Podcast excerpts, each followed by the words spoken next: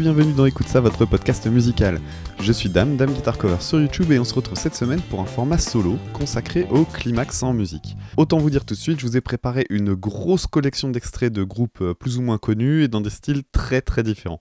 J'espère qu'après ce numéro, vous aurez envie de vous pencher sur tous ces artistes et surtout n'hésitez pas à nous faire part de vos découvertes sur euh, Twitter, at écoute ça, e c u t e du bas ca. C'est parti. Alors commençons d'abord par définir ce qu'est un climax. Alors un climax, c'est le moment culminant dans une œuvre. Ça peut être en littérature, en théâtre ou en musique.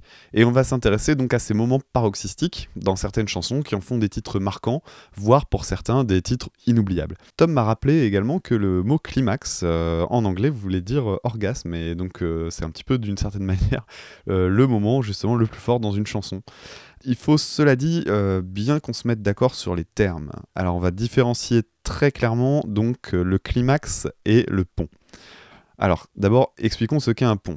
Dans une structure classique de musique euh, pop occidentale, on a quelque chose qui ressemblerait à, en gros, une intro d'une quinzaine de secondes, suivie du premier couplet, un refrain qui arrive avant la première minute, ensuite un autre couplet, un refrain, le pont justement, un refrain et un autre refrain.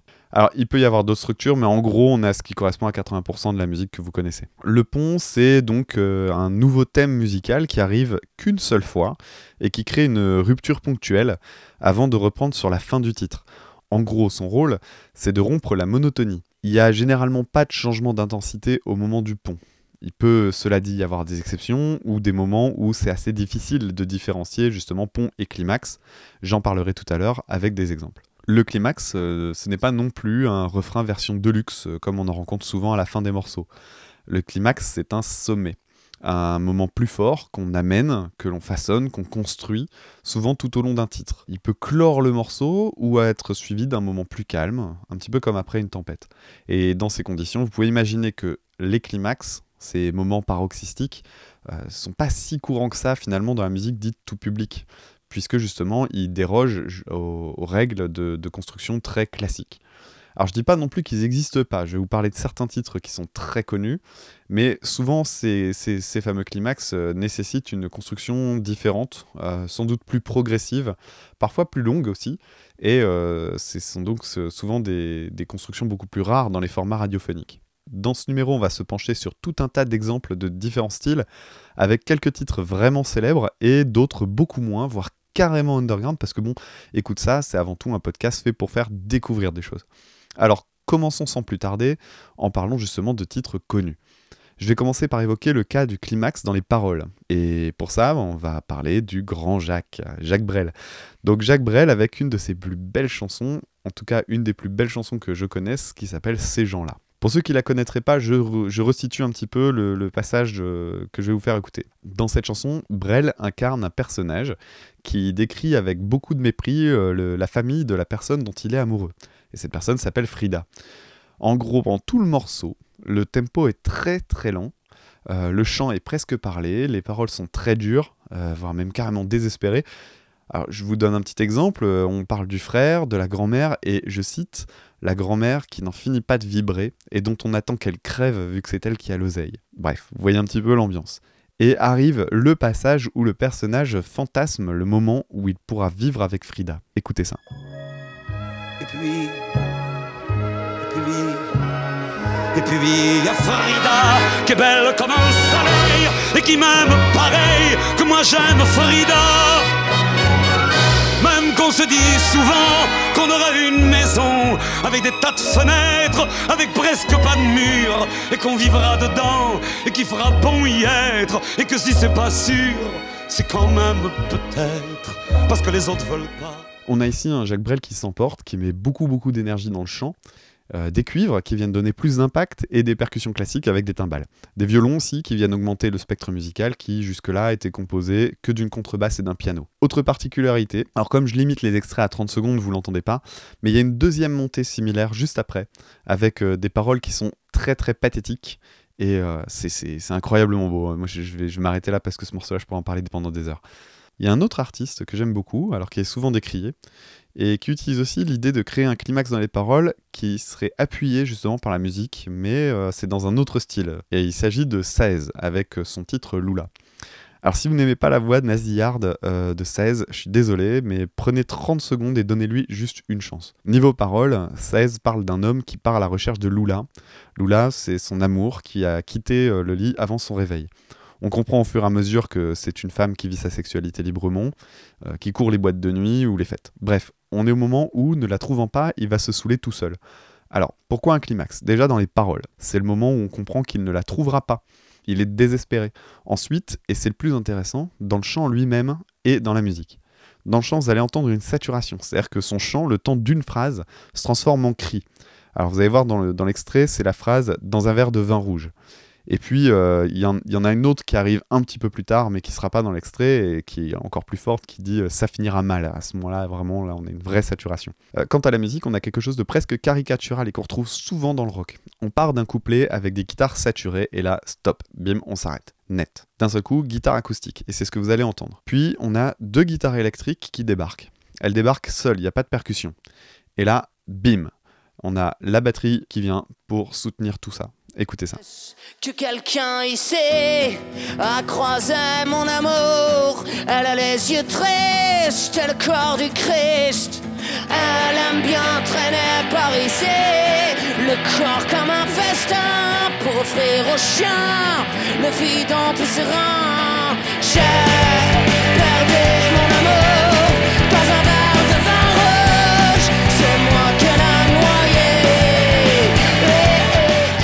Et donc c'était 16 avec Lula. Alors maintenant qu'on a un peu cerné euh, la notion de climax, on va se jeter sur deux titres parmi les plus célèbres de tous. Alors on va commencer d'abord par les Beatles. Vous savez que les Beatles ont expérimenté et démocratisé pas mal de choses dans la pop occidentale. Quand on regarde leur discographie, on a des titres vraiment dingues et super complexes, comme euh, par exemple I Am the Walrus ou euh, Being for the Benefit of Mr. Kite, par exemple. Deux titres excellents, je, je peux que vous recommander d'aller les voir. Mais là, on va s'intéresser à un de leurs plus grands morceaux, euh, un des plus simples aussi, un des plus connus, qui s'appelle Hey Jude, avec son fameux final. Un titre de 6 minutes. Et donc ce moment emblématique, avec son la la la Hey Jude, s'étale sur plus de 3 minutes. Alors si c'était que répétition, ça serait pas intéressant. Alors au sein même du climax, on a des éléments qui vont s'ajouter. On va avoir des voix saturées et on va avoir des cuivres. Allez, vous avez le, je sais que vous avez le morceau en tête, je vous le mets.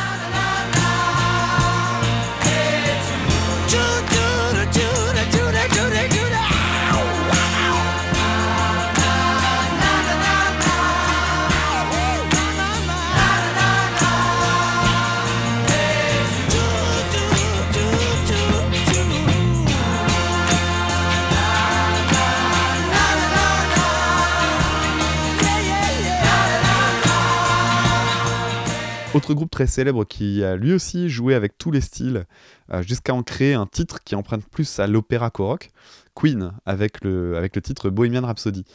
Un morceau coupé en plusieurs parties, bien distinctes, et une rupture très forte au milieu après le magnifique solo de Brian May. Et de quoi je parle alors? Est-ce que je parle du passage avec les voix euh, Scaramouche, will you do the fandango? Ou alors du Let him go? Eh, eh ben non, et ben non, je parlerai plutôt de la suite en fait, donc le moment où les voix laissent leur place au rock avec euh, cette montée de batterie suivie d'un des plus grands riffs de l'histoire. On arrive sur le moment le plus intense à ce moment-là. On a fait monter une ambiance avec beaucoup d'attente pendant tout le titre pour en arriver là. Et puis comme je disais en intro, le titre se termine sur un passage beaucoup plus doux, piano-voix, un petit peu comme le calme après la tempête. Allez, on met sa casquette Wayne's World et on s'écoute ça.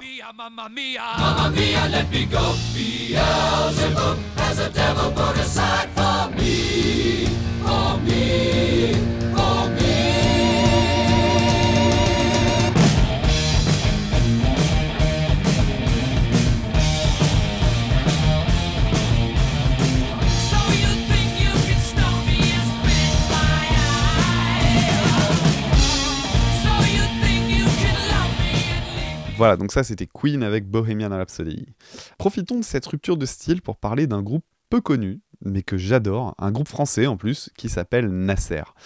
Alors Nasser utilise en fait la même force des guitares électriques saturées euh, pour créer un climax dans, son morceau, dans, un morceau qui s'appelle Bronson.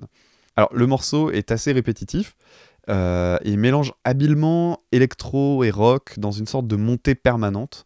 On a une tension au crescendo avec de la voix qui sature parfois, une phrase répétée inlassablement, Get up and hurry, don't you hear this sound? Euh, des instrus qui montent avec un filtre notamment sur un clavier en arrière qui s'ouvre un petit peu comme si euh, comme une pédale wah-wah sur une guitare. Et là, stop, guitare seule, et puis tout le groupe dans une explosion d'énergie. Simple et super efficace. Découvrez ça, et surtout, juste après, jetez-vous sur leur discographie. En plus, ils viennent de sortir, euh, ils viennent de sortir un album, si je dis pas de bêtises. En tout cas, ils sont en tournée euh, récemment, ils ont sorti plusieurs singles. Donc euh, vraiment, jetez-vous dessus, je vous recommande fortement.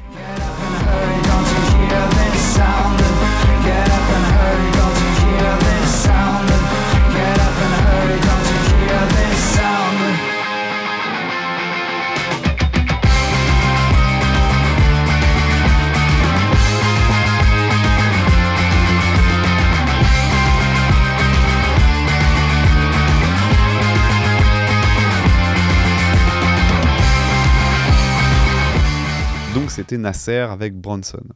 Alors vous l'avez sans doute compris maintenant, il y a des recettes en fait. Il y a des recettes, il y a des constructions qui rendent en fait des climax euh, efficaces et, forts. Alors, désolé si je sac- désacralise un petit peu les choses, mais ça fait que commencer.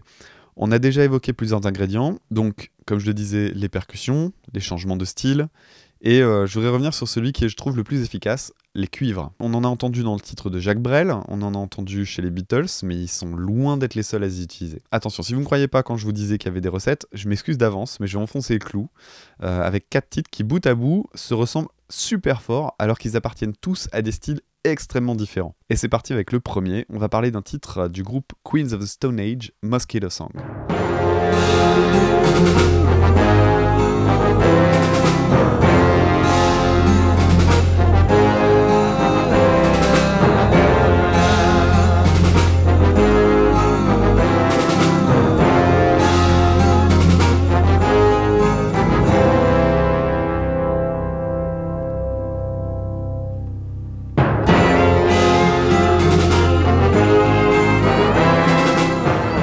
Si vous avez été attentif, vous avez déjà dû repérer quelques petites choses, je pense. Alors, rupture, encore une fois, avec un petit temps de pause, exactement comme chez Nasser.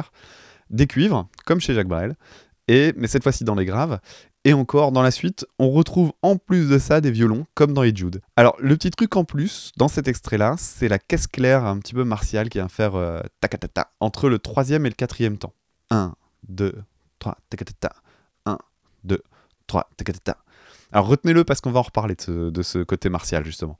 Autre titre, euh, donc avec un groupe beaucoup moins connu, voire carrément inconnu, et que je peux que vous recommander, un groupe euh, qui s'appelle Skeleton Key, donc groupe de rock alternatif euh, indé, un groupe assez dingue, vraiment très très créatif. Alors pour vous donner une idée, ils créent leurs percussions avec des objets de la vie de tous les jours, en des roues de vélo, une grosse chaîne par exemple qui laisse tomber dans un seau en métal, ce genre de truc, jusqu'à utiliser même une scie sauteuse sur scène pour créer un, son métallique euh, inimitable, et en plus de ça, ça fait des super jolies étincelles partout. Alors, vous allez voir, la ressemblance avec la structure de Queens of Stone Age est assez dingue. Donc, petit extrait du morceau Roses de Skeleton Key.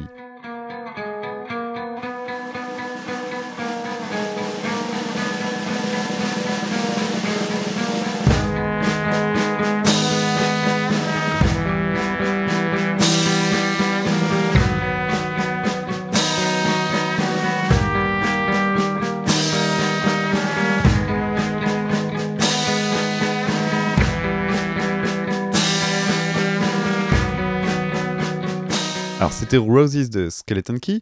Encore une fois, on retrouve la caisse claire martiale. Alors l'ambiance est légèrement différente puisque euh, cette fois-ci on n'a qu'une seule trompette. Euh, sur le morceau des Queens of Stone Age, il plusieurs cuivres. Et ça peut donner un peu euh, l'impression d'une sorte d'oraison funèbre dans le morceau de Skeleton Key. Ce que j'apprécie moi dans ces morceaux-là, c'est justement la sobriété des climax. Euh, le côté très très épuré des instrumentalisations. Dans les Queens of Stone Age, on a juste euh, une petite caisse claire, une ou deux trompettes, on a les chœurs surtout euh, de Josh Home. Dans le morceau des, de Skeleton Key, vous avez dû vous rendre compte que c'est également très très sobre. Et donc ce côté très épuré de ces instrumentalisations fait qu'on a qu'une toute petite variation en termes d'intensité. Et c'est plutôt l'aboutissement du thème qu'on avait juste avant, comme s'il était incomplet euh, tout au long du titre et qui se dévoilait que à ce moment-là. Euh, c'est vraiment ça qui, qui rend les choses très très jolies pour moi. Pour rester sur la question des cuivres, je vous avais promis quatre extraits, on en arrive au troisième. Donc je vais revenir sur un artiste que vous connaissez peut-être, euh, Woodkid, avec son titre Baltimore's Fireflies. Alors ici, on est à la toute fin du morceau et les cuivres sont présents pendant tout le titre. Comment faire dans ce cas-là pour apporter davantage d'intensité? Eh bien, je vous le donne en mille, on ajoute une caisse claire martiale. Et petit truc en plus, assez classique, et que je déteste habituellement, mais pas ici, on a une augmentation d'un ton pour créer un décalage avec ce qui venait juste avant. En gros, on garde la même mélodie, mais comme on change la tonalité, on a un sentiment de nouveauté et même un gain de puissance. Je vous laisse vraiment juger, mais vous allez voir là maintenant, vous avez tous les éléments de la recette. Je vous laisse la reconnaître.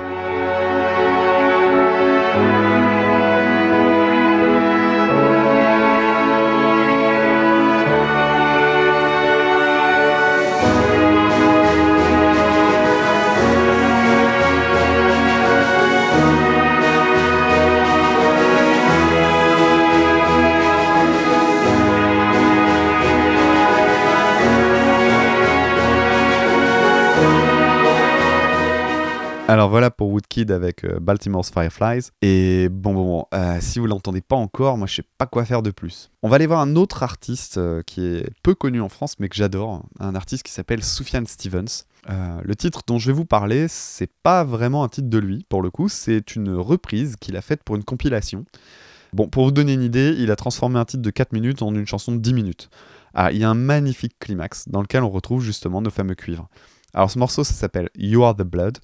Et l'extrait que je vais vous passer se situe vers 5 minutes. Juste après un passage très très planant et assez proche de ce qu'on entendrait euh, chez Radiohead euh, dans la chanson Pyramid Song. Pour ceux qui connaissent, en gros des accords plaqués au piano et une voix plaintive et puis plein de petits bruits électro euh, un peu random derrière. Et dans l'extrait que vous allez entendre, donc on a non seulement ces petits beats électro, mais on a aussi un cymbalum.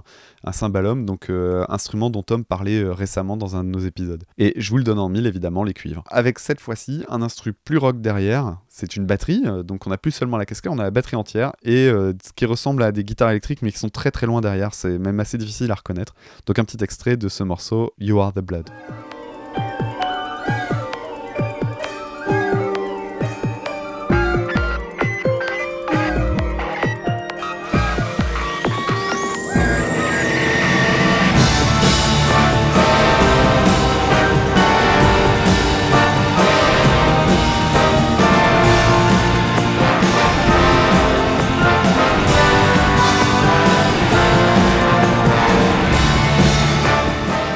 Voilà, donc c'était euh, You Are the Blood euh, de Sufjan Stevens. Certes, euh, les cuivres, c'est vrai que ça marche vraiment bien pour faire des climax vraiment efficaces. Mais on va pas en rester là. avant de parler d'autres sortes de montées, je vais évoquer deux cas particuliers dont j'ai déjà un peu parlé au cours d'autres épisodes du podcast. Deux minutes juste pour évoquer le cas de ce que j'appelle moi des anticlimax. En gros, c'est le moment où des artistes jouent avec nos attentes. Le premier extrait est un peu particulier parce qu'en principe, ça devrait pas être un climax. Je m'explique. Dans l'extrait que je vais vous passer, vous allez entendre ce qui, euh, dans la structure, devrait être juste un refrain. Or, le groupe joue avec ce qu'on attend d'un refrain, à savoir la répétition. Je vous passe l'extrait euh, tiré du titre donc Captain Midnight du groupe Tomahawk.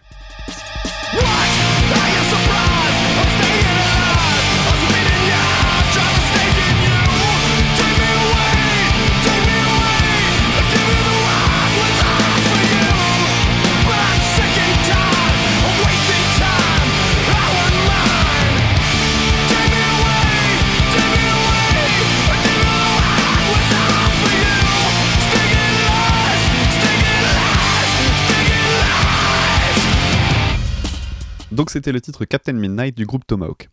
Alors, pourquoi c'est pas un simple refrain? Eh bien simplement parce qu'il se répète pas justement. Il est suivi d'un deuxième couplet, et puis on a une, espèce de montée, euh, comme on avait juste avant euh, sa, première apparition. Donc ça nous laisse attendre une, répétition du refrain, et finalement elle n'arrive pas, puisque le morceau s'arrête à ce moment-là.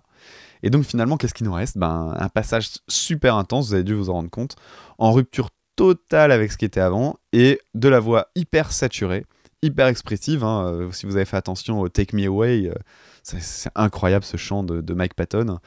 Donc c'est vraiment le sommet du titre. On monte avant d'y arriver, on redescend ensuite, et croyez-moi, la fin du morceau est une des plus frustrantes que j'ai jamais entendues parce que bon, ce faux refrain, on veut vraiment le voir revenir. Autre groupe qui joue avec nos attentes et qu'on avait déjà évoqué dans le, podcast, c'est dans un, dans un style très très différent, The Bird and the Bee, avec son titre Pepperness. Alors, désolé pour nos auditeurs les plus fidèles, mais je vais me répéter un peu. Dans l'extrait que je vais vous passer, on a tous les ingrédients pour un climax parfait. On a une phrase répétée, et menaçante en plus, tant qu'à faire, qui crée de la tension, ainsi qu'une percussion rapide qui monte en intensité. On peut en général s'attendre qu'à une forme d'explosion, en plus euh, une atom bomb, comme euh, le dirait la chanteuse elle-même. hein, dans, les paroles, elle a euh, Are you prepared for an atom bomb? Donc, es-tu prêt pour une bombe atomique et pourtant non, bah, c'est même tout le contraire, parce que après avoir dit ça, on retombe en fait sur le passage le plus doux et le plus onirique du titre. Et donc euh, je vous laisse profiter de ça, installez-vous confortablement et profitez de cette pépite. Are you prepared for serenity? Are you prepared to disagree? Are you prepared? Are you prepared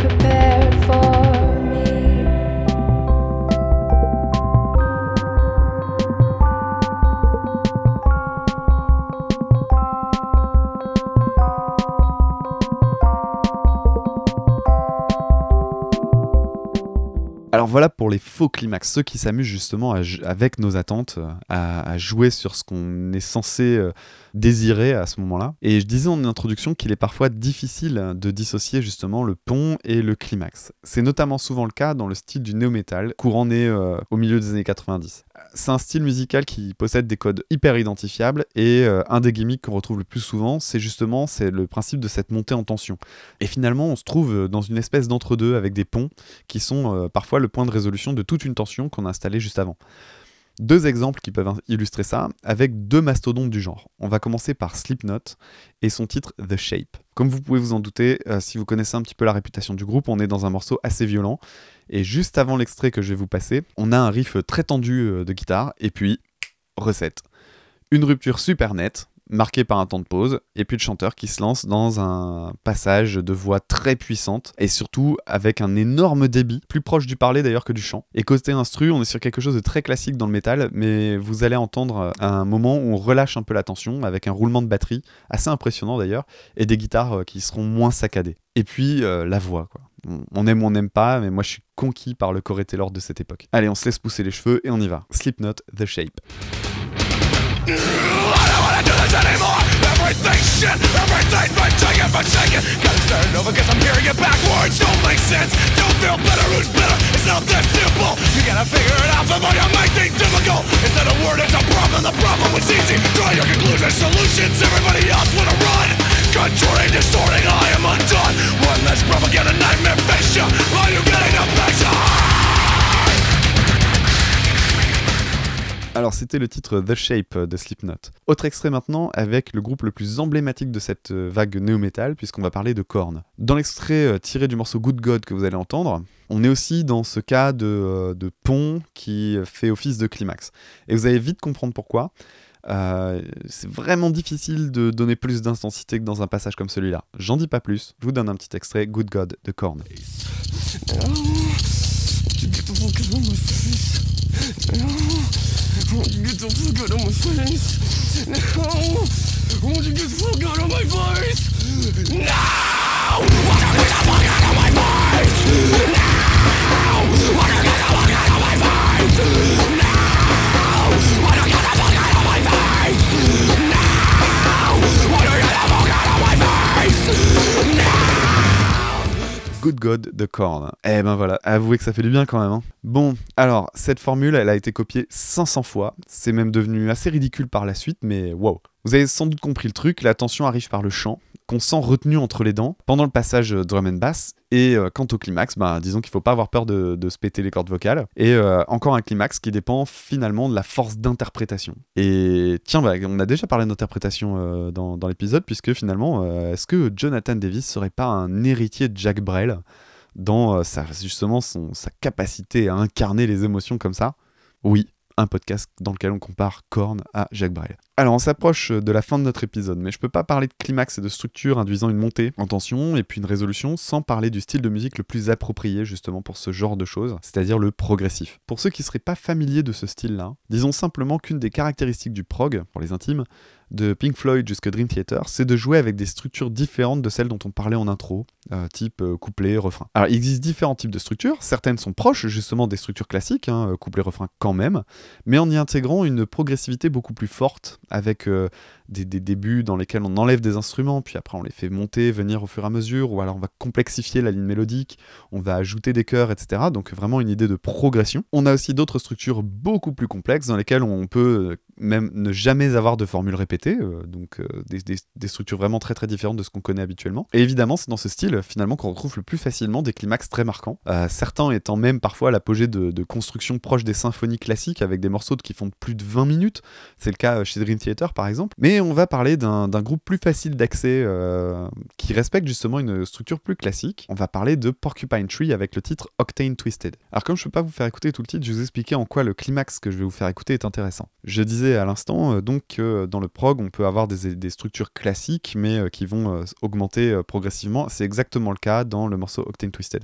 En gros, vous allez entendre dans l'extrait la fin du solo de guitare et donc euh, dans la, fin de ce solo de guitare, on aura une guitare dans les aigus pour le, solo. Derrière, vous aurez une euh, rythmique qui est en fait la rythmique qui suit le morceau depuis le tout début. Et puis vous allez avoir un- une troisième voix de guitare euh, derrière qui est en fait un thème supplémentaire qui avait été ajouté au moment du deuxième couplet en gros. Et puis évidemment vous allez avoir la batterie qui va, qui va réunir tout ça avec donc euh, beaucoup plus d'énergie, etc. Vous ferez attention notamment dans le, dans, la- dans le jeu de batterie à l'importance euh, des cymbales. En fait, ce sont les cymbales qui vont permettre de monter euh, beaucoup la tension en remplissant très très fort le spectre sonore. Alors un petit extrait donc du morceau Octane Twisted de Porcupine Tree.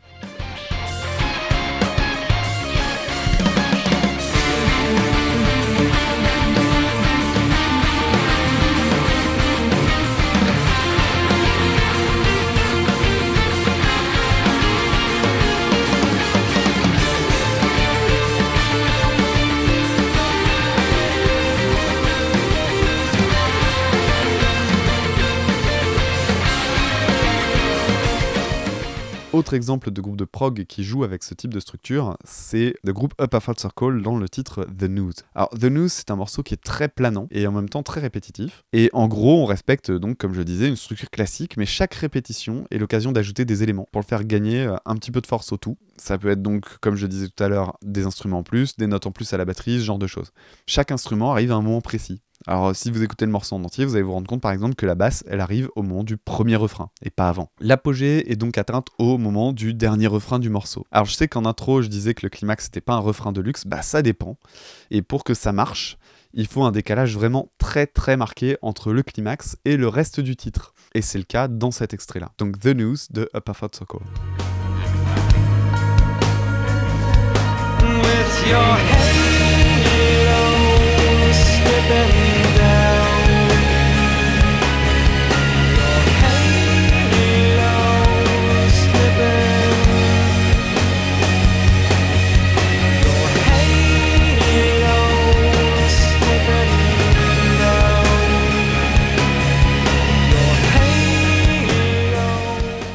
C'était donc euh, The News de Upper Fat Circle. Alors on va terminer par un, extrait d'un autre groupe du, chanteur Maynard James Keenan que vous venez d'entendre dans Upper Fat Circle. En fait, il fait partie euh, de ces quelques musiciens boulimiques qui multiplient les projets, et ils sont d'ailleurs tous excellents. Et on va se pencher sur son groupe de rock, prog, alternatif. euh, c'est assez difficile à définir en fait, donc on va changer un petit peu de style. Alors bref, le groupe euh, s'appelle Pussifer et Maynard James Keenan est accompagné dans ce groupe-là par une chanteuse incroyable qui s'appelle Karina Round.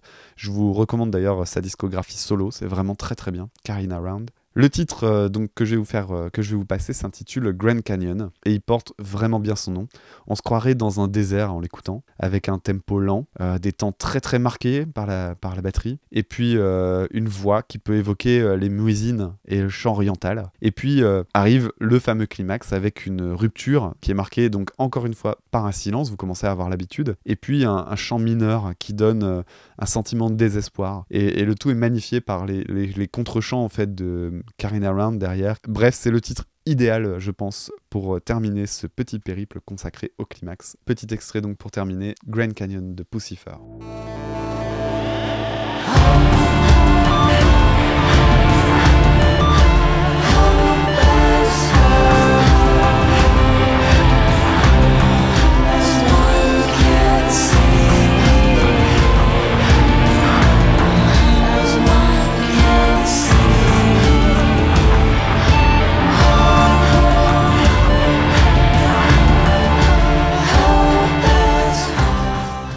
Voilà, Alors euh, j'espère que vous ferez un petit peu attention maintenant quand vous écouterez des, des- morceaux justement dans lesquels vous repérez une structure à un moment euh, climactique, euh, un moment justement de monter en puissance comme ça, et que vous allez vous amuser à repérer euh, par ici les, les coupures, les, les cymbales systématiques dans la, dans la batterie, les cuivres, les guitares saturées, le, la saturation dans la voix, bref, tout ce qui constitue finalement un, climax réussi.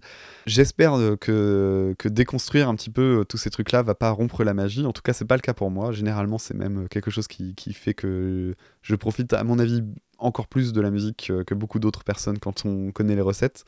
En tout cas, c'est, j'espère vous avez fait découvrir de quelques groupes, quelques petites, quelques pépites. N'hésitez pas donc à aller les à aller les chercher sur, euh, sur le net, comme je vous l'ai dit tout à l'heure en introduction, et à nous faire des retours hein, si ça vous a plu. En attendant, comme d'habitude, on se retrouve la semaine prochaine. D'ici là, vous pouvez nous retrouver sur les réseaux sociaux, donc euh, Twitter, at écoute ça, e c o u t e ca. Vous pouvez nous envoyer un mail si vous souhaitez à écoute podcast at gmail.com, sans accent, sans cédille.